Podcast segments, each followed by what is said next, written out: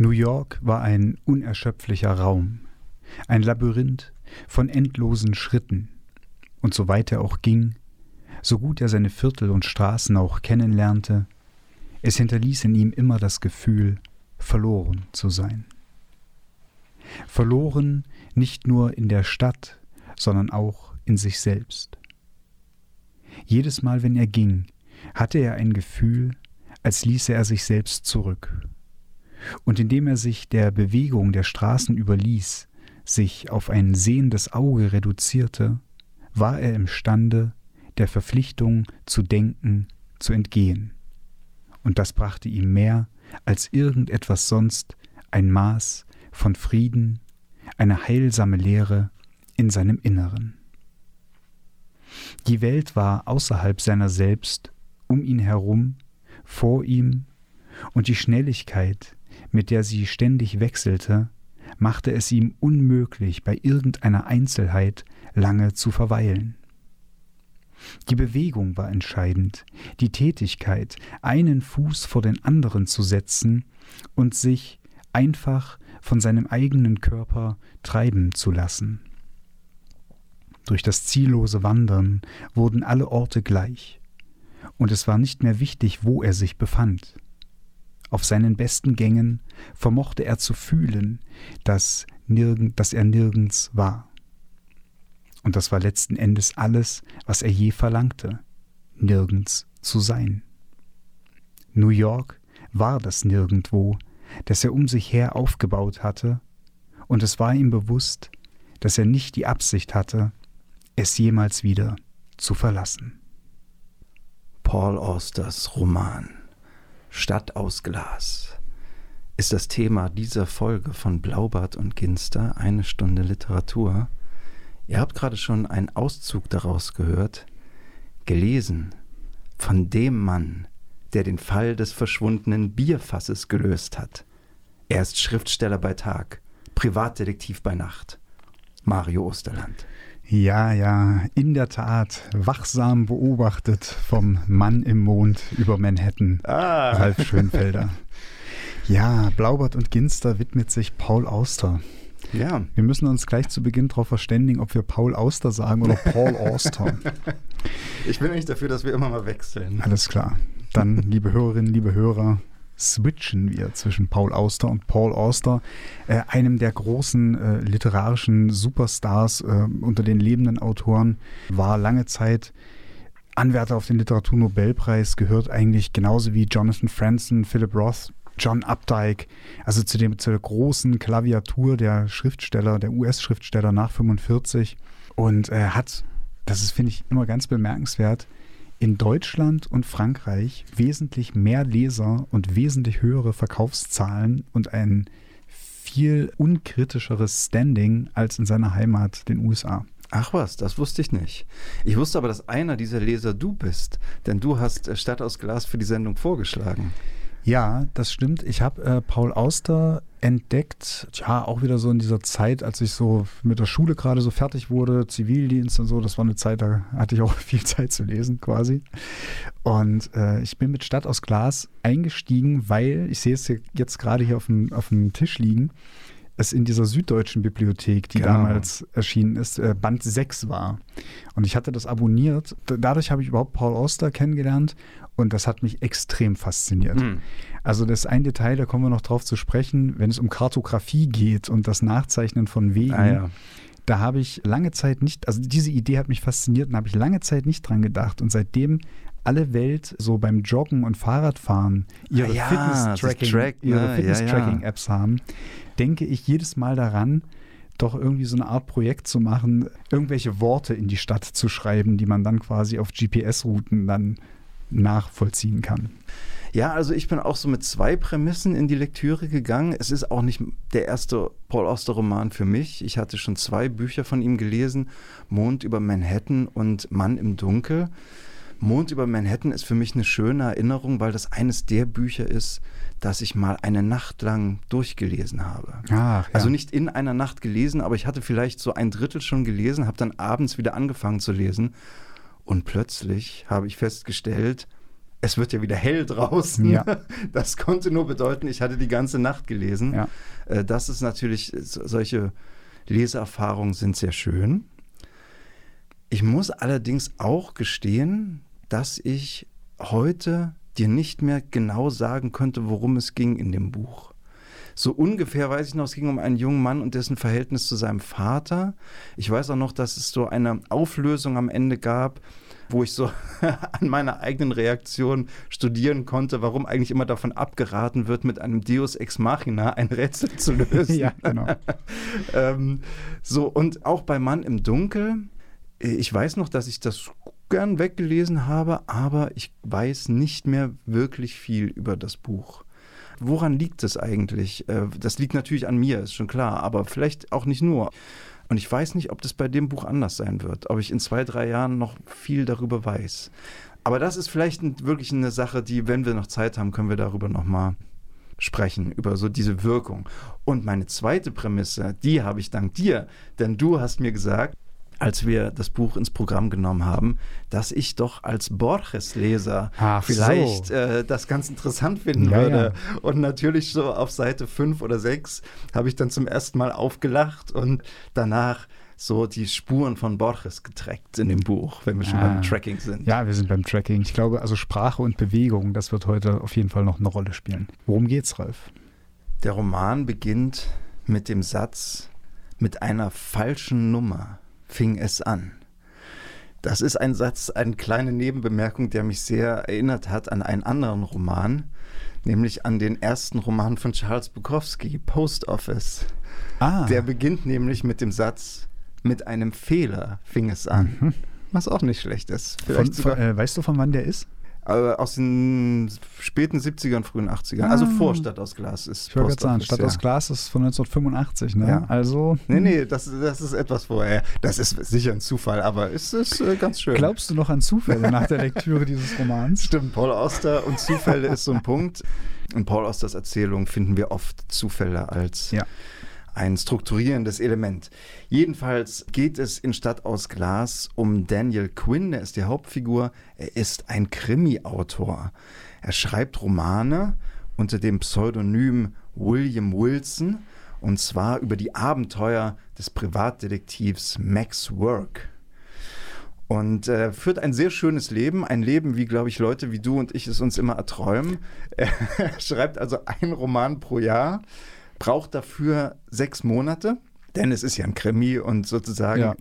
ne, es ist halt keine Dichtung, sage ich mal. Und die restlichen sechs Monate kann er im Grunde so leben, wie er will. Er macht Spaziergänge durch New York, davon hast du gerade schon was vorgelesen. Er liest, er geht ins Theater, er geht ins Kino. Genau, Müßiggang. genau, Müßiggang. Eigentlich ist sein Leben ziemlich prima, wenn da nicht eine Sache wäre. Er hat nämlich seine Frau und seinen Sohn verloren. Wir erfahren nie genau, wie das gekommen ist, oder? Nein. Äh, Er lebt also jetzt allein und er lebt eigentlich auch ein einsames Leben. Und dieses Leben wird irgendwann je unterbrochen durch einen Zufall. Das Telefon klingelt und eine Stimme meldet sich und fragt, ob dort der Anschluss von Paul Auster ist. Ja. Ob dort Paul Auster. Das ist natürlich schon der erste Moment, wo im Kopf sowas explodiert beim Leser, wie jetzt. Ne? Genau. Also da dachte Paul ich schon, Auster? da dachte ich jetzt auch so beim Wiederlesen, nachdem ich Labyrinth und äh, dann ist da Paul Auster gelesen habe, so ach, das wird Ralf gefallen. Das könnte was mit Borges zu tun haben. So. Genau, da haben wir schon die ersten zwei Stellen, die an Borges erinnern. Das Labyrinth von New York und dann natürlich das Spiel mit der Autorenidentität. Genau. Ganz recht. Und äh, Quinn sagt, nein, es ist, da müssen Sie sich verwählt haben, tut mir leid, es ist nicht Paul Auster. Wohlgemerkt, der Detektiv Paul Auster wird gesucht, nicht der Schriftsteller Paul Auster. Und Quinn sagt also, nein, hier ist nicht der Detektiv Paul Auster, Sie müssen sich verwählt haben, aber der Anrufer gibt nicht nach. Er ruft in der Nacht danach, also die kommen auch nachts, die Anrufe, das ist auch so eine Sache. Äh, In der Nacht danach wird nochmal angerufen, ist dort Paul Auster und er sagt wieder nein, dann müssen Sie sich verwählt haben, es tut mir leid. Und dann fängt er an, nachdem er zum zweiten Mal das ähm, äh, abgelehnt hat, sozusagen dieses Telefonat anzunehmen, sagte, wenn er wieder anruft, dann werde ich das Spiel mitspielen. Ja. Und so kommt es dann auch Er denkt nämlich darüber nach, was würde sein Detektiv tun, seine Detektivfigur. Genau. Ne? Also da haben wir schon auch wieder so ein Metaspiel. Der Quinn, der als Autor William Wilson Romane über den Detektiv Mr. Work schreibt, versetzt sich in den Work hinein, der dann überlegt, was würde ich denn, was würde der denn machen, wenn der sich als Paul Auster ausgibt? Genau. Also er, also zieht, er zieht sozusagen seine eigene, sein eigenes fiktionales Werk als Referenz heran, um in der Realität zu agieren. Richtig. So. Und der dritte Anruf kommt und es wird wieder gefragt, ist dort der Detektiv Paul Auster? Und Quinn sagt ja, Paul Auster am Apparat. Richtig. Der Anrufer sagt also, dass er in Gefahr sei, dass er jemanden braucht, der ihn schützt und er will sich mit ihm treffen. Und Quinn überlegt noch ein bisschen, aber er geht dann dorthin. Er sucht also diesen Anrufer in seinem Apartment auf. Das Apartment gehört nicht nur dem Anrufer, er wohnt dort mit seiner Frau. Er heißt Peter Stillman, wie wir dann erfahren. Und was dann folgt, ist ein relativ langer Monolog. Also der Mr. Stillman trat einen, einen Auftritt. Er wird vorgestellt als ein junger Mann ganz in weiß, mit weißen Kleidern, weißer, fast transparenter Haut, strohblondem Haar, der sich steif und ruckartig bewegt wie eine Maschine. Und er setzt sich und fängt dann an, also in einem Monolog von seinem Leben zu erzählen. Und ich muss dir ehrlich sagen, Mario, bis dahin war ich tatsächlich, auch weil du mich auf Borges schon vorbereitet hast, äh, habe ich mich sehr gefreut. Mir hat der Roman sehr gut gefallen und dann hat er aber doch meine Geduld sehr, sehr auf die Probe gestellt. Also das war, äh, das war, das war nicht meine Lieblingsstelle, denn dieser Monolog von Peter Stillman, er redet im Grunde wie ein infantiler Verrückter. Hm. Also er spricht von sich selbst in der dritten Person.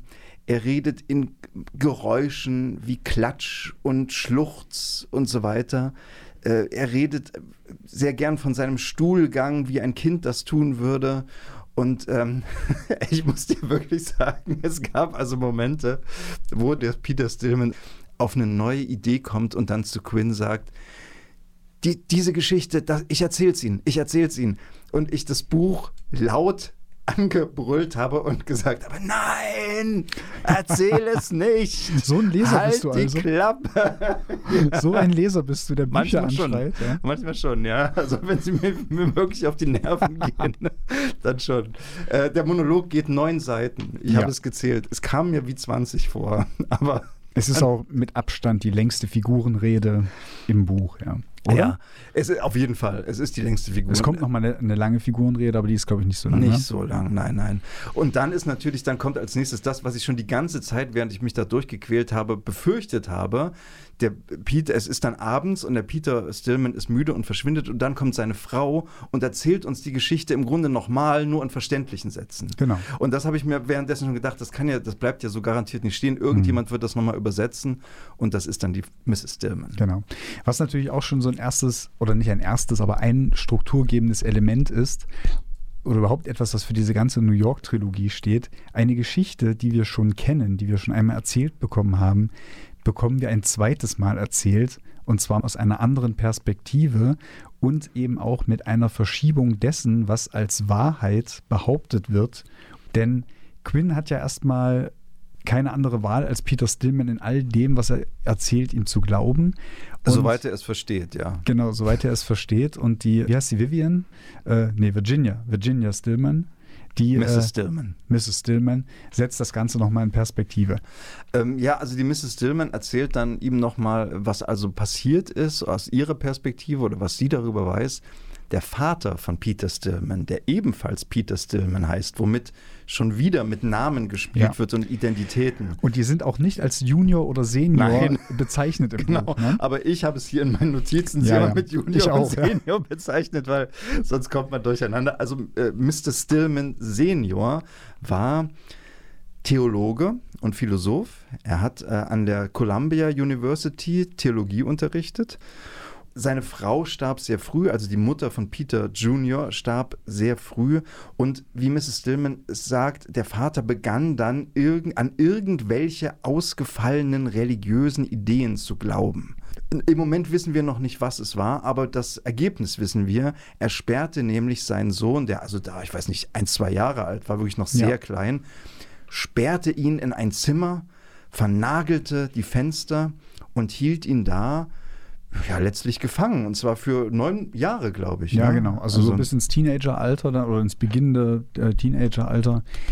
Und hat quasi so eine Art Experiment mit ihm durchgeführt. Das kennt man aus Erzählungen der, also ich kenne diese Version, wie das der Kaiser, welcher Kaiser war Friedrich das? der Zweite. Friedrich das der Zweite. darauf verwiesen Genau. später, genau, ja. Wie das Friedrich der Zweite durchgeführt hat, aber das gab es dann in der Antike auch schon mal, dass also ein Herrscher Kinder äh, von den Müttern trennt und von überhaupt von den Bezugspersonen trennt und sie ganz stumm, aber, aber eben versorgt aufwachsen lässt, um herauszufinden, welche Sprache die Kinder sprechen werden, wenn niemand zuvor mit ihnen gesprochen hat, was sozusagen die göttliche Ursprache ist, Genau. die wohl im Menschen wohnen soll und sich dann auf natürliche Art und Weise Bahn bricht.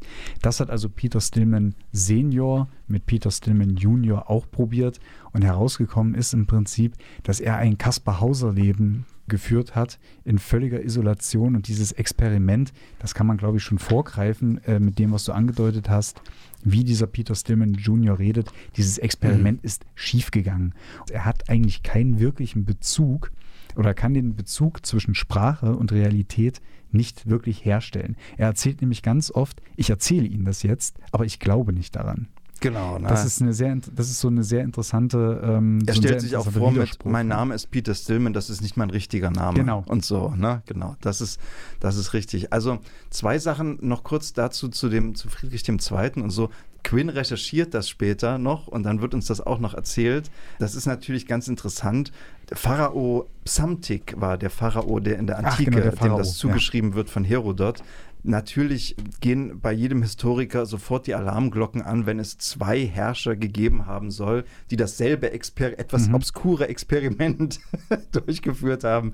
Das ist also wahrscheinlich, also ob das historisch wahr ist, ist äh, sehr fraglich. Aber das ist doch, glaube ich, so auch, dass äh, Herodot äh, als Geschichtsschreiber doch auch nicht wirklich zuverlässig ist. naja, oder? genau. Also, bei einem, genau. Ich ne? war, also da, die Altorientalisten, nee, Quatsch, nicht Ja. die Altorientalisten, die, äh, wie gesagt, die Altphilologen unter den Zuhörerinnen und Zuhörern mögen äh, mein, mein Halb- und Unwissen entschuldigen. Ja, und dann natürlich hast du auch Kaspar Hauser angesprochen. Also Quinn recherchiert dann auch über sogenannte Wolfskinder. Mhm. Und auch da ist natürlich so eine Geschichte, welche von diesen Fällen wirklich authentisch sind. Bei Kaspar Hauser können wir, denke ich, davon ausgehen, dass Ja, das ein Lügner war und dass äh, er kein, ähm, also dass er nicht so aufgewachsen ist, wie er behauptet hat.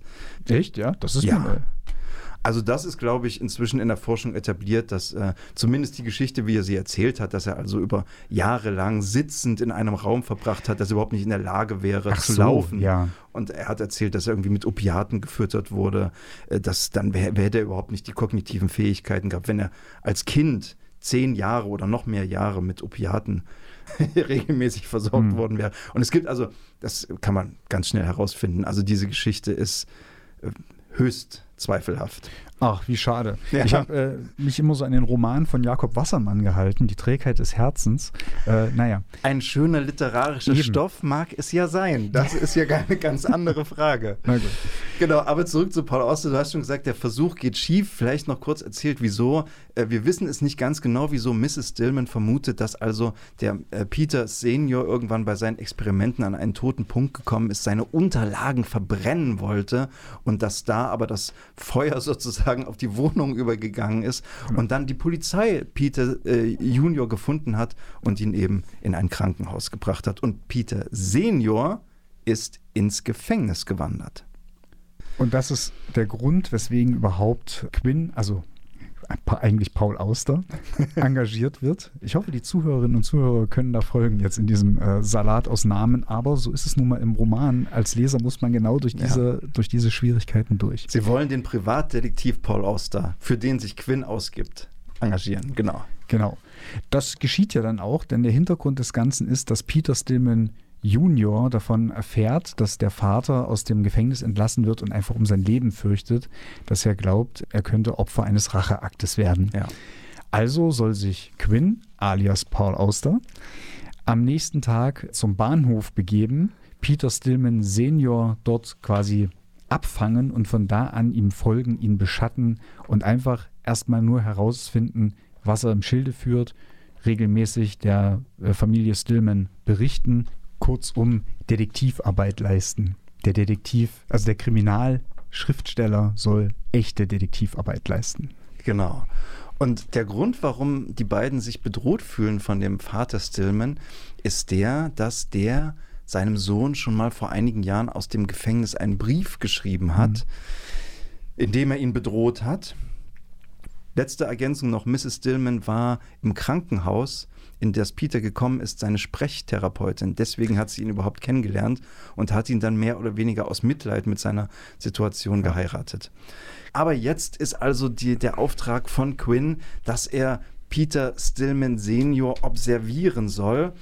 Und ja, ähm, der erste Schritt ist eigentlich nochmal, da geht es eigentlich noch gar nicht mit der Observation los. Das können wir vielleicht auch noch kurz erzählen. Er recherchiert erstmal nur.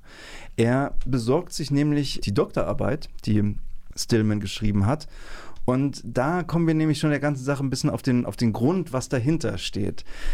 Das ist eine theologische Arbeit, die mich natürlich in ein gewisses Kaninchenloch gestürzt hat und ich angefangen habe, Sekundärliteratur zu lesen, nochmal das erste Buch Mose zu lesen und so weiter. Ich, ich werde, wusste es. ich werde trotzdem versuchen, das so kurz wie möglich zusammenzufassen und du kannst gern ergänzen dann, Mario. Sehr reduziert wieder. Ich weil sonst, eigentlich sonst den, kommen wir vom Hundertsten ins Tausendste. Ich wollte gleich. eigentlich nur den Titel der Doktorarbeit Bitte, kurz ja, vorlesen. Ja. Der Garten und der Turm, frühe Visionen der neuen Welt.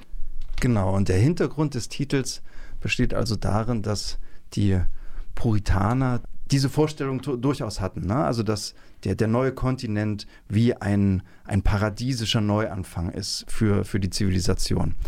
Und dann ist es aber wirklich eher eine, eine theologische Schrift, die sich insbesondere für Sprache interessiert. Denn es gibt die Idee bei dem Stillman, dass die Sprache im Paradies noch keine Abbildfunktion hatte, mhm. um mal so Wittgenstein-mäßig darüber zu sprechen, sondern die Idee, dass also indem Adam den Dingen einen Namen gegeben hat, die Worte den Dingen nicht nur angehängt wurden, sondern dass sie damit ihr Wesen enthüllt und sie buchstäblich zum Leben erweckt wurden. Was übrigens nicht stimmt. Also das ist, das scheint mir nicht plausibel zu sein nach der Geschichte, die im ersten Buch Mose erzählt wird. Das ist, glaube ich, relativ klar, dass Gott die Dinge schafft und Adam sie nur benennt. Aber mhm. gut, das ist hier die Idee. Das ist natürlich auch übrigens ein, ein Gedanke, dieser, dieser Sprachursprungsgedanke, den wir oft auch in religiösen Kontexten finden. Das Johannesevangelium beginnt damit, ne, am, an, im Anfang war das Wort und das Wort war bei Gott. Alle Dinge sind durch das Wort geschaffen. Also diesen Gedanken gibt es schon, auch in den östlichen Religionen, wo also dieser Gedanke da ist, dass im Klang der Worte Aspekte ihres Wesens und der Wirklichkeit mit enthalten sind.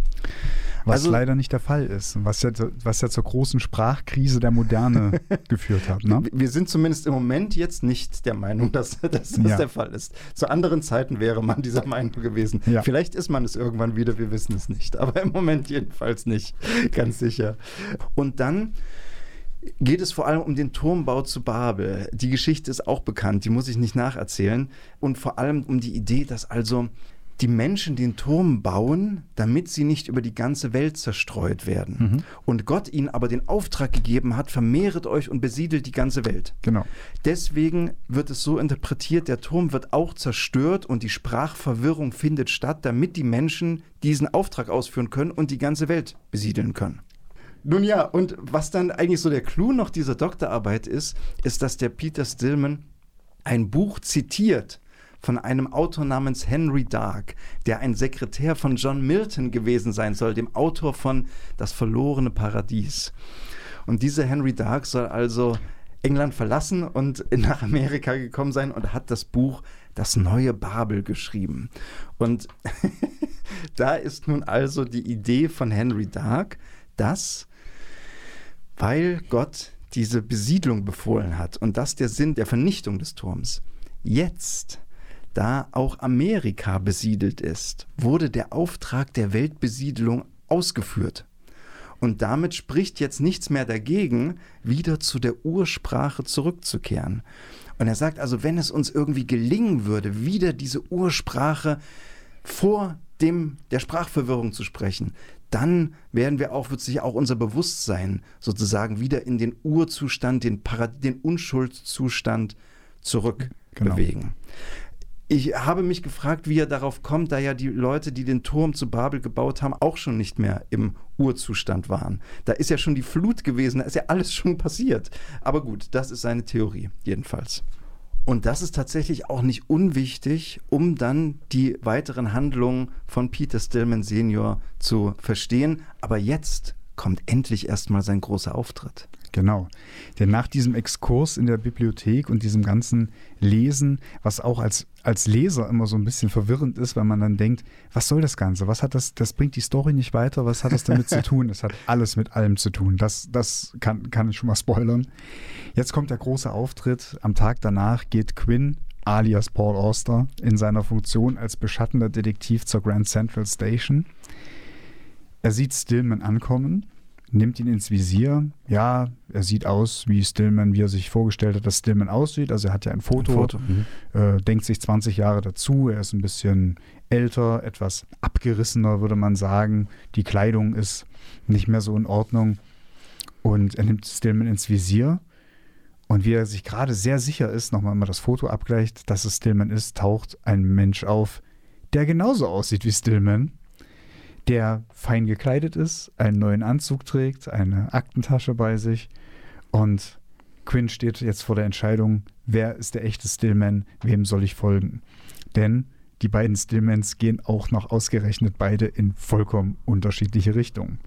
Und er folgt erst dem etwas schicker angezogeneren Stillman und dreht sich dann um und denkt sich, Moment, nein, das kann er nicht sein. Ich folge doch lieber dem anderen. Und den erwischt er auch gerade noch so, denn er hat sich schon ziemlich weit weg bewegt. So. Und geht hinterher und dieser Stillman, für den er sich dann entschieden hat, na, Doppelgängermotiv, muss ich jetzt nicht nochmal. Das habe ich gerade aufgeschrieben, darauf wollte ich gleich noch, genau, natürlich. Äh, und der Stillman, für den er sich jetzt also entschieden hat, den er auch als ersten favorisiert hat, ja. der geht in einen Hotel, das jetzt auch eher so, es ist nicht gerade ein schäbiges Hotel, aber es ist ein einfaches naja. Hotel. Wird doch als schäbig bezeichnet? Naja, also, er sagt, äh, ähm, Weinsäufer und Vagabunden steigen dort okay. ab. Also. Ich korrigiere mich, es ist ein schäbiges Hotel, in das er absteigt. Und die Observation beginnt in dem Sinne, dass Quinn jetzt jeden Morgen vor diesem Hotel wartet, Stillman jeden Morgen das Hotel verlässt der eine folgt dem anderen durch die Stadt. Und die große Frage ist natürlich, was macht Stillman den ganzen Tag? Sind es irgendwelche Handlungen, die darauf deuten, dass er sich an seinem Sohn rächen will? Was, was könnte ihn verraten? Was ist also relevant auch für einen Detektiv, was er sich äh, unbedingt merken muss, vielleicht sogar notieren muss? Denn Quinn hat extra für diesen Fall ein rotes Notizbuch angelegt, in dem er dann auch abends seine Berichte hineinschreibt. Aber viel hat er nicht zu berichten, denn Stillman geht durch die Stadt, scheinbar wahllos, immer auch oft durch den Park und sowas. Aber eine Sache ist auffällig, er sammelt Objekte von der Straße auf. Ausschließlich benutzte Objekte, kaputte Objekte, weggeworfene Dinge, die er sich sehr genau anguckt, sehr genau betrachtet, sie dann in eine Tasche steckt. Darauf kann sich Quinn aber überhaupt keinen Reim drauf machen. Ansonsten, naja, geht er halt zum Lunch und äh, spaziert ja. herum. Quinn kann sich eigentlich gar keinen Reim daraus machen, was da eigentlich passiert, bis ja, er so hm, durch Zufall eigentlich auf eine Spur kommt, die, wenn man sie erstmal hört, völlig verrückt klingt. Und das ist die, die du vorhin schon angesprochen hast.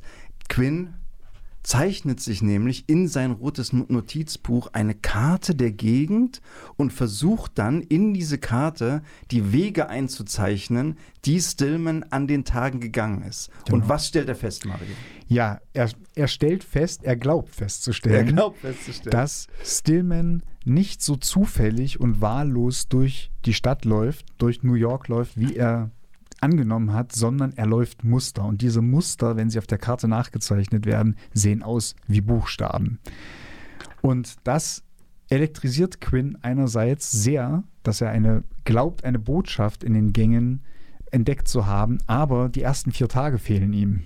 Ja, die aber er kann das, er kann die Worte trotzdem. Die muss er rekonstruieren. Mit relativer genau. Wahrscheinlichkeit benennen. Und nach einigen Tagen stellt sich heraus, Stillman ist in dem Muster des, äh, des Begriffs The Tower of Babel, der Turm zu Babel natürlich. durch New York gelaufen. Auch das ist übrigens wieder ein Borges-Motiv, auf das wir nachher noch kommen werden. Ich fand das damals, weiß ich noch ganz genau, als ich dieses Buch das erste Mal gelesen habe, war ich von dieser Idee überwältigt. Aber gut, letztlich, ich meine, äh, das ist ja ganz schön. Er läuft ein Muster, weiter bringt das Quinn auch nicht. Und deswegen beschließt er, er muss etwas tun, sonst würde er diesen Fall niemals lösen. Er muss den Stillman Senior ansprechen.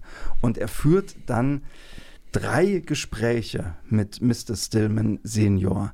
Und er stellt sich jedes Mal als eine andere Person vor. Und verrückterweise erkennt der Stillman ihn auch nicht wieder oder sagt das zumindest. Also wieder Identitäten, wir haben es schon gesagt. Das erste Mal stellt er sich mit seinem richtigen Namen Quinn, Daniel Quinn, vor und fragt ihn ein bisschen aus, was er so tut. Und der Stillman erklärt ihm dann, was, mit welchem Projekt er beschäftigt ist. Er sagt nämlich, er schreibt an einem Buch, in dem er eine neue Sprache erfinden will. Interessanterweise ist es nicht die Sprache der Unschuld, von der wir vorhin gehört haben, sondern es ist eigentlich eine Sprache des Versehrten. Er sagt nämlich, unsere Wörter entsprechen der Welt nicht mehr. Die Dinge, die sie ausdrücken, sind zerbrochen und unsere Worte sind dieselben geblieben. Deswegen können wir nicht mehr richtig sprechen das finde ich auch etwas, fand ich etwas merkwürdig. Würde ein Geisteswissenschaftler wirklich sowas denken, dass unsere Worte immer noch dieselben sind wie vor tausend Jahren? Wahrscheinlich nicht, aber er ist ja auch verrückt. Also was soll's? Äh, er ist ja auch offensichtlich verrückt. Und dann erklärt er sowas wie bei einem Schirm.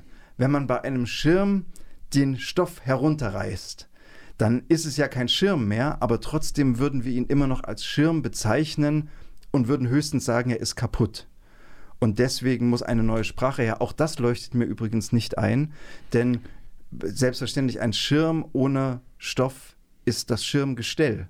Also genau. wir sind ohne weiteres in der Lage, das zu benennen, aber in Stillmans Kopf sind wir das nicht und er muss deswegen diese Sprache der versehrten Dinge eigentlich erfinden. Ich glaube aber, dass das tatsächlich so gewollt ist, dass der Stillman falsch liegt. Ja.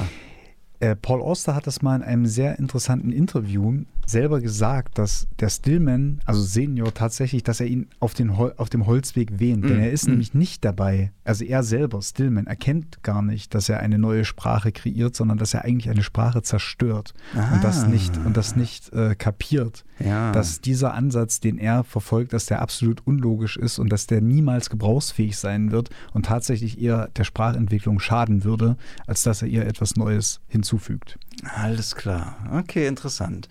Naja, dann wird es sehr spannend. Beim zweiten Treffen gibt sich dann Quinn den Namen Henry Dark. Genau. Also dieses Autors, der in dem Buch vorkam. Und was stellt sich heraus? Stillman gesteht ihm, dass er diesen Henry Dark nur erfunden hat. Das ist auch wieder eine Borges, ein Borges-Moment, denn äh, schon in der Doktorarbeit stand also, dass äh, es überhaupt keine Exemplare mehr von dem Buch Das neue Babel zu finden sind, nur Stillman selbst habe irgendwo in seinem Keller seiner, aus seiner Familie noch ein Exemplar gefunden und zitiert jetzt daraus, es ist natürlich ein erfundenes Buch und ein erfundener Autor. so, und beim, beim dritten Gespräch äh, gibt sich Quinn den Namen des Sohnes, Peter Stillman Jr. Nee, nee, ich glaube, er sagt nur Peter Stillman, oder? Nur Peter Stillman, aber er sagt, dann, dass es sein Sohn ist. Genau, also genau. Er sagt, er sagt Junior, ja, ja, genau. genau. Er sagt, ich, äh, sein Name ist Peter Stillman und Peter Stillman sagt, äh, naja, das kann ja nicht sein, das ist ja mein Name. ja. Und dann sagt aber der Peter Stillman, der echte, aber mein Sohn heißt ja auch so. Genau. Und dann sagt er, ja, und du könntest ja auch mein Sohn sein. Das ist ja vom Alter her, äh, könnte das irgendwie passen oder ja. so, sagt, sagt er dann noch. Natürlich hatte mein Sohn blonde Haare und sie haben dunkle Haare, aber die Menschen ändern sich nun mal nicht wahr? genau, so. genau. Also das wird alles so mit diesen, mit diesen Ambiguitäten immer ja. so verknüpft und man macht sich, man nimmt die unwahrscheinlichsten Dinge auf einmal als Wahrheiten einfach gegeben an, ja. damit die Dinge einfach auch fortlaufen sozusagen. Ne? Genau. Und so nimmt er die nächste Identität an und dann, das Gespräch ist eigentlich, ja, das kürzeste, glaube ich. Also der äh, Vater gibt dann seinem Sohn ein paar Lektionen, wie er sagt, mit auf den Weg. Also seinem ne? Sohn in Anführungsstrichen. Seinem Sohn in natürlich. Anführungsstrichen, genau, dem, dem Detektiv, der jetzt sich als Sohn ausgibt. Er sagt sowas wie Kinder sind ein Segen, äh, sage nie etwas, von dem dein Herz weiß, dass es nicht wahr ist oder sowas. Und der Detektiv sagt immer, ja, das werde ich machen. Mhm. Und am Ende äh, sagt der Vater Stillman, dass er also froh ist, dass er ihm das alles mitgeteilt hat und dass er nun glücklich sterben kann. Und die beiden trennen sich wieder. Damit ist Quinn natürlich noch nicht wirklich eigentlich nicht Ende weitergekommen. Er ist eigentlich gar nicht weitergekommen. er berichtet das alles immer schön der äh, Virginia Stillman, die sich darauf auch keinen Reim machen kann. Quinn äußert sogar auch die Vermutung, dass es im Prinzip obsolet geworden ist, ihn weiter zu engagieren, weil er glaubt, dass keine Gefahr von Peter Stillman Senior ausgeht. Aber sein Interesse ist dennoch ungebrochen. Also bleibt er dann doch weiter auf der Lauer liegen, aber es passiert folgendes. Der beschattete Peter Stillman Senior verlässt das Hotel nicht mehr. Also beschließt Quinn, alias Paul Auster, einen Schritt weiter zu gehen und Stillman Senior im Hotel aufzusuchen. Er geht an die Rezeption, fragt nach ihm, nach Peter Stillman, aber der hat das Hotel verlassen. Genau, er ist ausgezogen. Und er ist Quinn, jetzt wirklich verschwunden. Ne? Also genau. Quinn hat ihn aus den Augen verloren und Peter und jetzt wird es klasse, ja. denn er ist ratlos. Quinn ja. ist ratlos. Was, er hat ihn aus den Augen verloren. Wie konnte das passieren? Und er weiß wirklich nicht mehr weiter. Er überlegt verschiedene mhm. Optionen. Und dann tut er das, worauf eigentlich die Leser, also ich zumindest, auch beim Wiederlesen, die ganze Zeit gewartet haben. Quinn beschließt, Paul Auster anzurufen. den echten Paul Auster. Also der Paul also, Auster. Naja, ja. den echten Paul Auster, den, den das fiktive alter Ego von Paul Auster in diesem Paul Auster-Roman Stadt aus Glas. Genau. Und Quinn macht diesen Auster übers Telefonbuch ausfindig. Er geht ja davon aus, dass es sich um einen Detektiv handelt. Ja. Und wenn er ein Detektiv ist, dann muss er ja auch einen detektivischen Rat haben. Denn Quinn kennt ja Detektivarbeit nur aus Kriminalromanen. Ja, richtig. Aber er ist gar kein Detektiv. Wie Mario. sich herausstellt, Paul Auster wird gefunden. Er geht an. Er, er macht ihm die Tür er auf. macht ihm die Tür auf, genau. Und es stellt sich heraus, Paul Auster ist kein Detektiv, nein, er ist Schriftsteller. Und natürlich, das ist auch schon, da habe ich fast ein bisschen mit den Augen gerollt. Er öffnet ihm die Tür mit einem Füllfederhalter in der Hand. genau. Und sie unterhalten sich. Paul Auster kann ihm aber auch nicht wirklich etwas zu dem Fall sagen. Und eigentlich unterhalten sie sich dann über ein Essay, an dem der Paul Auster arbeitet, über ähm, Don Quixote. Und wieder kommt Borges Alarm. Natürlich auch das. Wir kommen schon nachher noch drauf. Genau, aber äh, viel, viel erfährt er da eigentlich nicht. Außer, dass er den Paul Auster trifft und auch Siri Hustvedt trifft und den Sohn von Paul Auster, genau. Daniel Auster, trifft. Also das, das Setting ist quasi wie im, wie im echten Leben von ja. Paul Auster. Ja, also seine Ehefrau namens Siri, gemeint Siri Hustvedt, taucht auf, Daniel Auster, der mittlerweile verstorben ist. Ja. Also es ist alles der Realität entsprechend arrangiert und natürlich überzeichnet, ironisiert. Wahnsinnig lustig das Ganze, aber es hilft ihm nicht weiter. Quinn beschließt aber nicht, diesen Fall jetzt an den Nagel zu hängen, weil er sich irgendwie totgelaufen hätte. Er wird geradezu besessen davon, herauszufinden, was es eigentlich mit, dem, mit den Auftraggebern zu tun hat und ob die ihn nicht von vornherein auf eine falsche Fährte gelockt haben. Und er beschließt jetzt sozusagen, die Leute zu observieren, die ihn eigentlich beauftragt haben, jemand anderen zu observieren. Und dafür opfert er im Prinzip sein ganzes Leben, wie er es bisher kannte. Er sucht sich eine Gasse, die gegenüber der Wohnung von Peter Stillman Jr. und seiner Frau liegt. Und dort harrt er Monate aus, um diese Leute zu observieren und herauszufinden, was es mit diesem Fall in seinem Ursprung eigentlich auf sich hat. Ja. Dort ist der Roman noch lange nicht vorbei, aber wir cutten Unsere Nacherzählung ist vorbei, ganz Viel genau. mehr wollen wir auch nicht spoilern. Mario, wir haben ja uns jetzt in der Vorbereitung, glaube ich, mit verschiedenen Aspekten des Romans beschäftigt. Ich natürlich bin der Borges-Spur gefolgt und auch ein bisschen der Spur der religiösen Ideen. Die letzte zumindest, das werden wir eher ausklammern. Aber vielleicht kommen wir gleich noch auf Borges zu sprechen. Du wiederum kennst dich ja viel besser mit Paul Auster und der Rezeptionsgeschichte des Buches aus. Erzähl doch mal ein bisschen darüber. Ich versuch's mal. Die ganze New York-Trilogie und besonders Stadt aus Glas sind wahrscheinlich bis heute das populärste Werk, meistgelesene Werk von Paul Auster. Auch, also definitiv das meistrezipierte. Es gibt über kein anderes Buch von Auster so viel Sekundärliteratur wie dieses, weil es immer so dargestellt wird als der also ein Beispiel für den prototypischen postmodernen, poststrukturalistischen Roman schlechthin. Und das wird auch ganz oft damit begründet, dass Paul Auster in den 70er Jahren sehr viel Zeit in Frankreich verbracht hat, sehr viel Philosophen mhm. gelesen hat und er quasi mit diesen ganzen poststrukturalistischen Ideen, die in den 70er Jahren so auf dem so aufkamen und gleich so auf dem Höhepunkt waren, dass er das quasi kurz geschlossen hat, in die USA importiert hat und das in Literatur verwandelt hat. So. Und dann geht es also, wie das so, die postmoderne Realitäten werden gebrochen, Erzählstränge werden gebrochen, Identitäten werden in Frage gestellt. Alles richtig, das findet man alles, das ist äh, schon klar.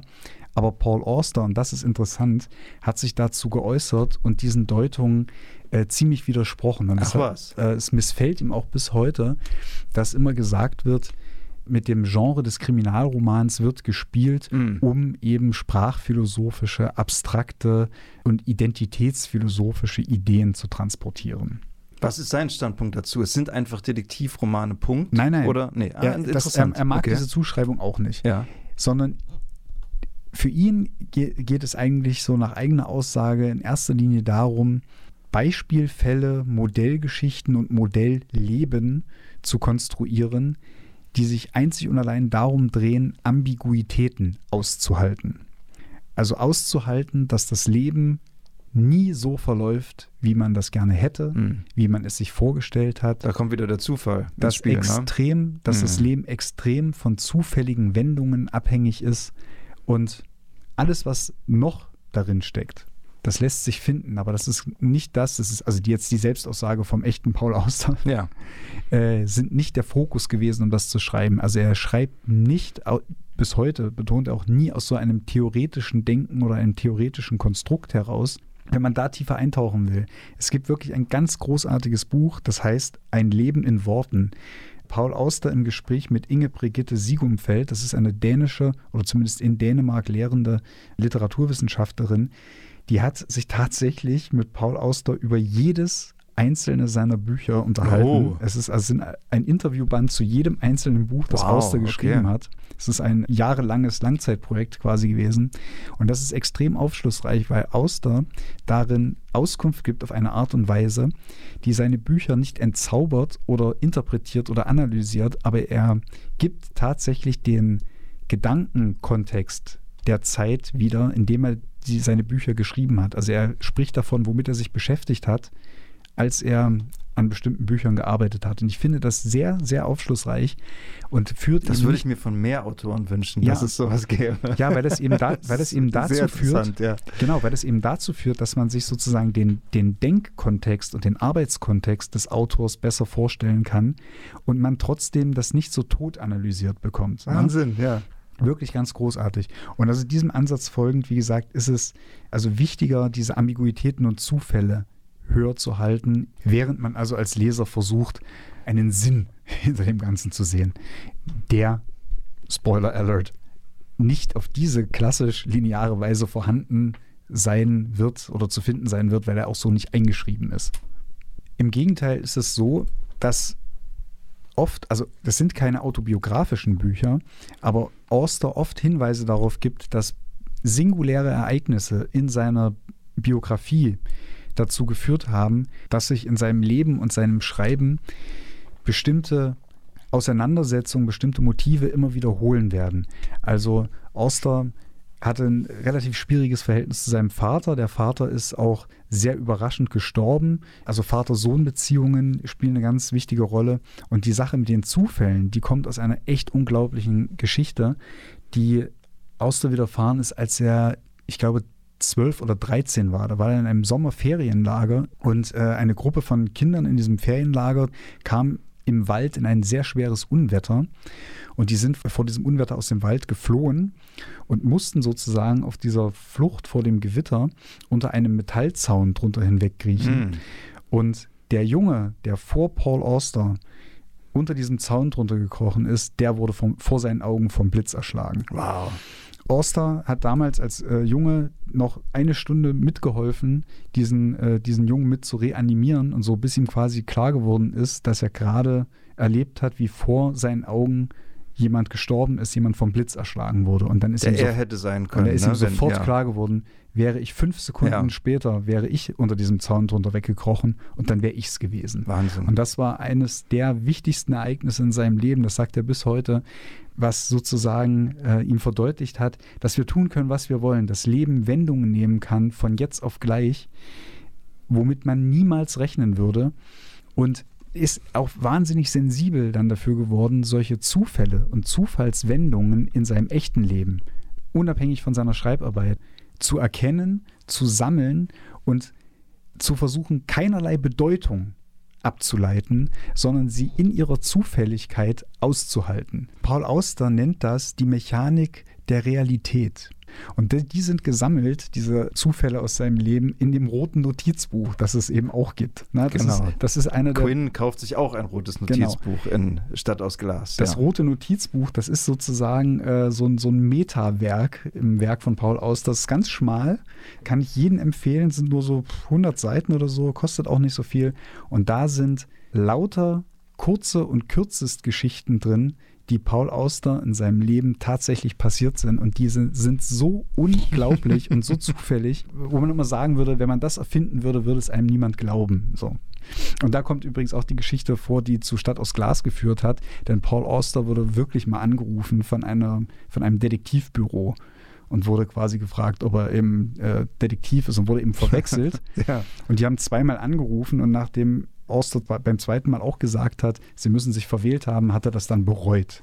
Dann hat er dann Okay. gesagt, ich hätte dieses Spiel gerne mitgespielt. Ja. Und um dieses Spiel zu spielen, hat er dann Stadt aus Glas geschrieben. Aha, aha.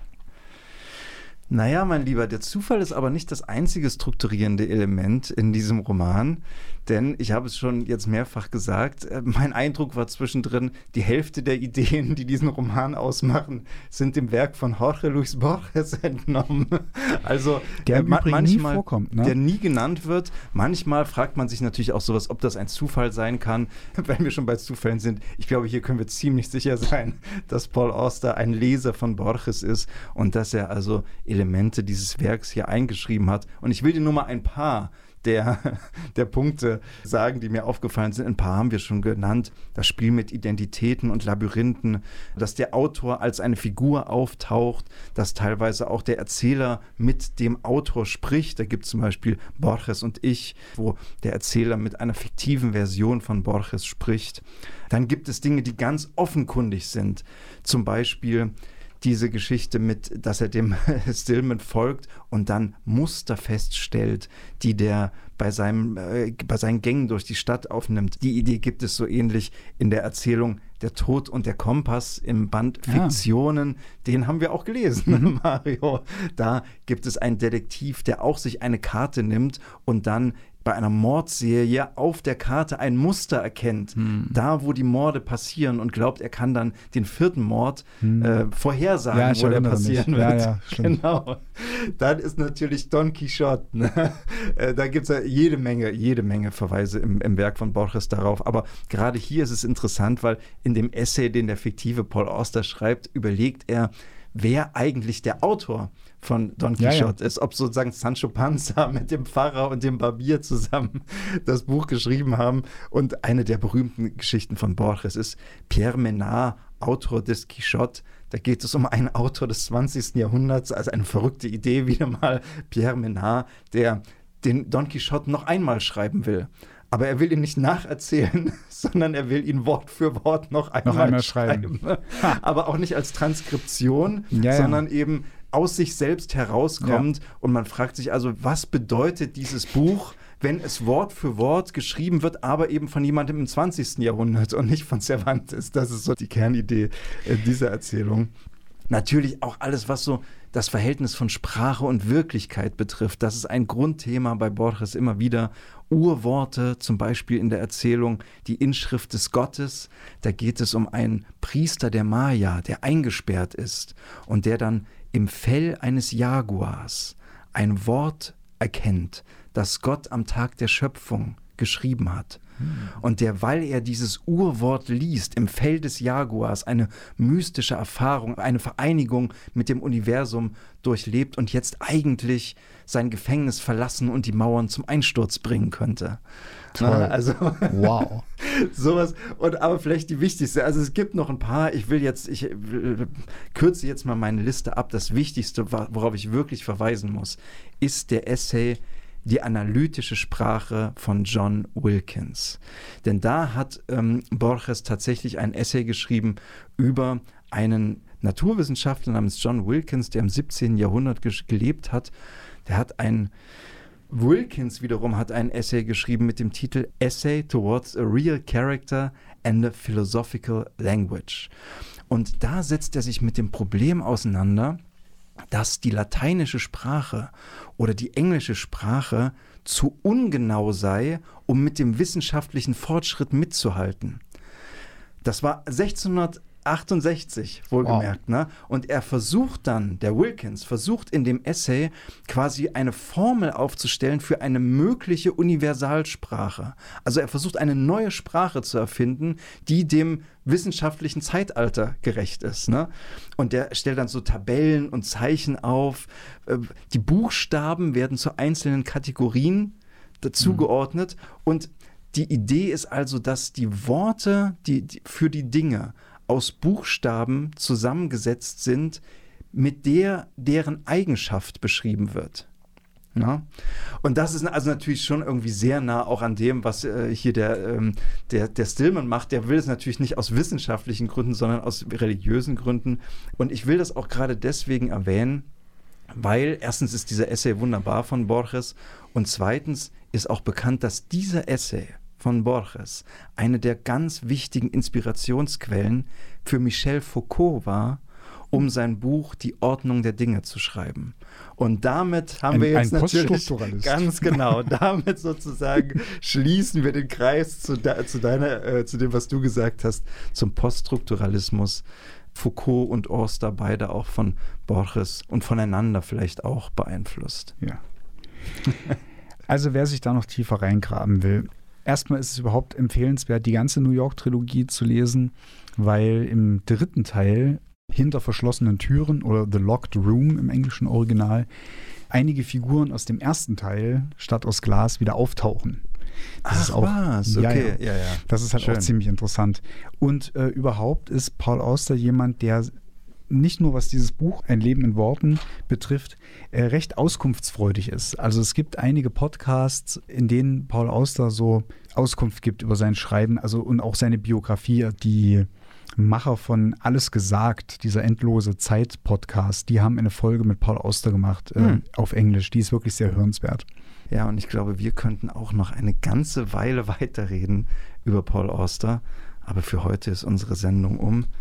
Vielleicht reden wir gleich noch bei einem kleinen Bier äh, weiter darüber. Ja, wir machen das ja nicht zum Spaß hier. Ne? ganz genau, ganz genau.